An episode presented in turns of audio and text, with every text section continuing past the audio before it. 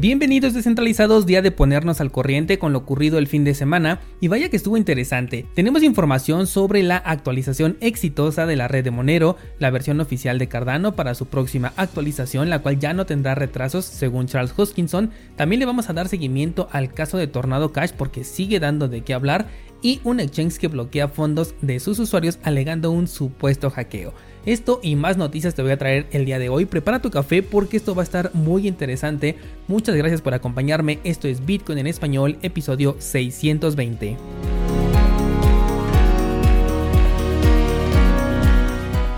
El precio de Bitcoin se encuentra pues prácticamente estable desde todo este tiempo que lo hemos venido analizando. Tuvo un pequeño repunte llegando a los 25 mil dólares, pero de nuevo falso rompimiento. Tenemos eh, ahorita el precio en los 24.193 y no tenemos ninguna confirmación de algún cambio de tendencia o de un rebote en el precio que nos ayude a buscar mínimos más bajos. Vamos a ver el precio de eh, Cardano que se encuentra en este momento en 56 centavos. Tampoco tenemos nada que comentar al respecto del precio y estoy revisando estas monedas porque tienen noticias el día de hoy que te voy a compartir. También traigo noticias sobre Ethereum, el cual no superó el nivel de los 2.000 dólares, resistencia que no ha podido superar. Por último, déjame ver la criptomoneda de Monero porque también tenemos información al respecto. Tenemos un, movimiento alcista que viene prácticamente desde el 18 de junio. Esto yo creo que fue motivado por eso de compra el rumor y vende la noticia, porque como esta semana ya tenemos la noticia que ahorita te voy a compartir, pues en este momento parece ser que tenemos una ligera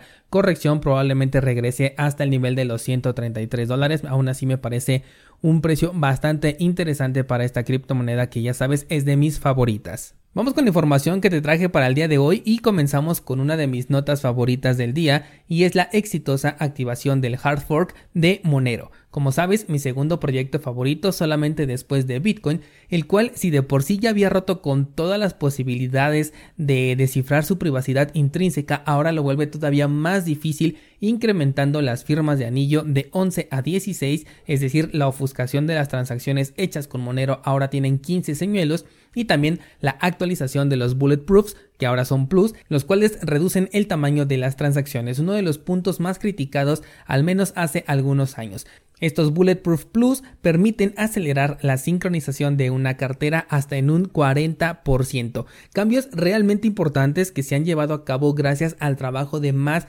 de 70 desarrolladores que trabajan en pro de la privacidad de nosotros los usuarios. Esto sin crear organizaciones que se lleven un porcentaje de las ganancias de la red, sin destinar una cantidad de preminado para el desarrollo de nuevas eh, aplicaciones y también sin financiación millonaria por parte de empresas de renombre pero sobre todo con un éxito total en el objetivo buscado de alcanzar y ofrecer privacidad completa a nivel de protocolo en el uso de esta criptomoneda. Considero a Monero como un verdadero ejemplo de descentralización al que claro le podemos encontrar puntos de debate como por ejemplo em, la poca o compleja transparencia al momento de verificar el circulante total que desde mi punto de vista requiere un nivel que aunque es mínimo es existente de confianza pero fuera de ello Monero es el único proyecto cripto que ha cumplido con el objetivo que está buscando y en cada actualización ofrece mejoras que van directamente a el usuario final. Sí, a lo mejor adorné mucho mi comentario, pero es que en verdad Monero me gusta bastante.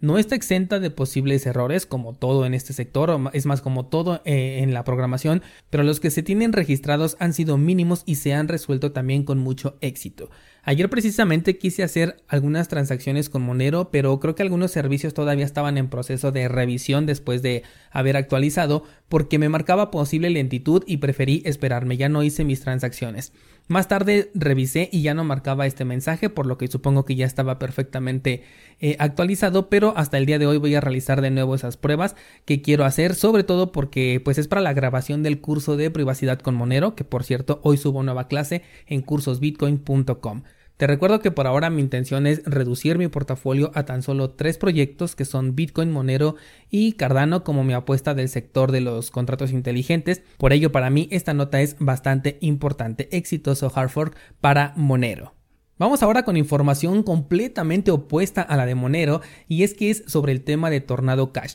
Traigo dos noticias. La primera es que la billetera multifirma de Tornado Cash, que era un fondo comunitario de un grupo de personas que aportaban eh, voluntariamente al desarrollo de la plataforma, se ha disuelto públicamente y mejor le han dejado todo a la organización autónoma descentralizada. Esto a raíz de las sanciones que se pusieron en contra del código y contra el creador del mismo, el cual por cierto fue detenido sin ningún argumento sólido, ya que esta persona solamente escribió código de programación que el Estado considera peligroso porque eso evita que ellos puedan tener el control y vigilancia sobre nuestro dinero y por ello lo mandó detener.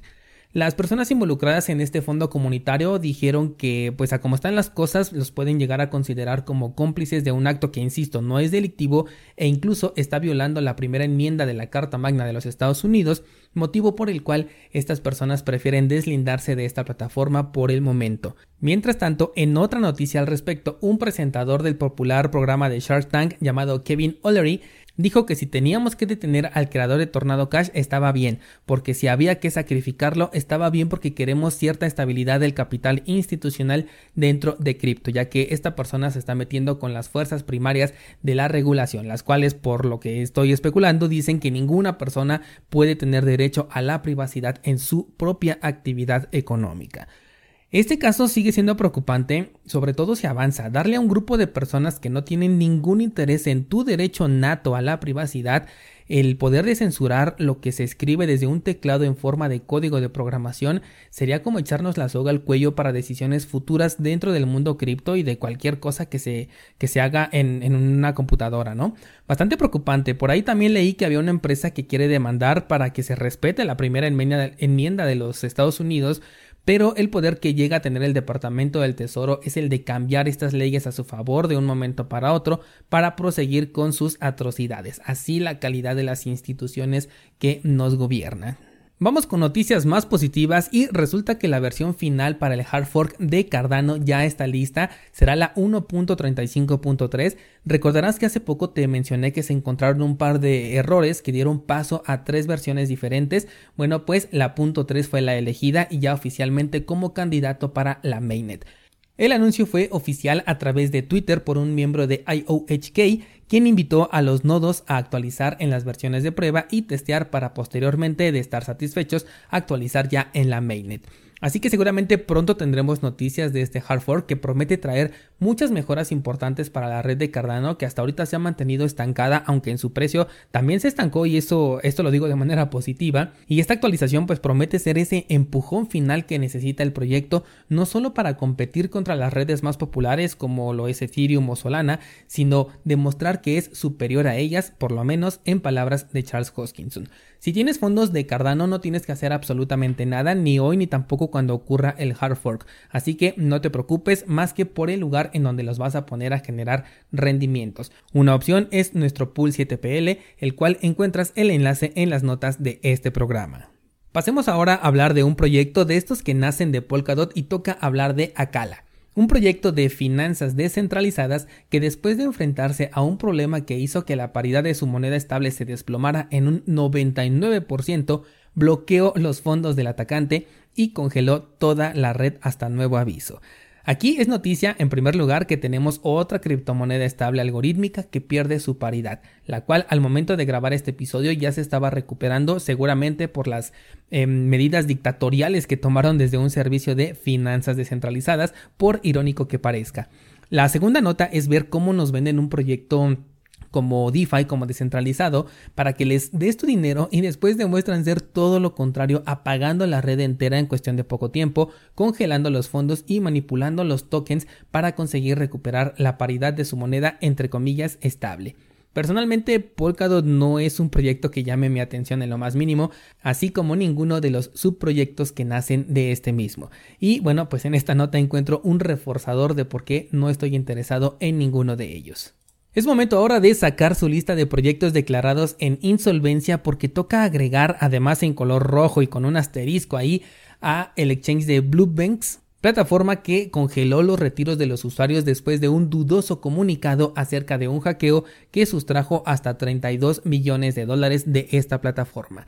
La empresa que captaba a usuarios ofreciendo un espectacular 66% de rendimiento a cambio de la pérdida total de la custodia de tu dinero no ha dado detalles sobre este supuesto hackeo, lo cual ha hecho sospechar a los usuarios de que se trate de una estrategia para declarar insolvencia y mejor quedarse con los fondos, posibilidad de la que ya habíamos hablado hace un par de semanas. Una nota que nos ayuda también a recordar que no vale la pena un rendimiento del 66 ni siquiera del 100% porque a cambio estás dando la custodia de tu dinero cuando se habla de criptomonedas y en este caso de servicios de confianza. El exchange es de Brasil y por el momento pues no tenemos más información al respecto, pero ya sabremos si se trata de un verdadero hackeo o si por el contrario se trata de una estrategia para quedarse con el dinero de los usuarios. No dejes tu dinero en una plataforma donde no tienes el control de tus claves privadas. Por último, te quiero comentar sobre una propuesta que está sobre la mesa para la posible bifurcación de Ethereum, y es que la cuenta supuestamente oficial de la bifurcación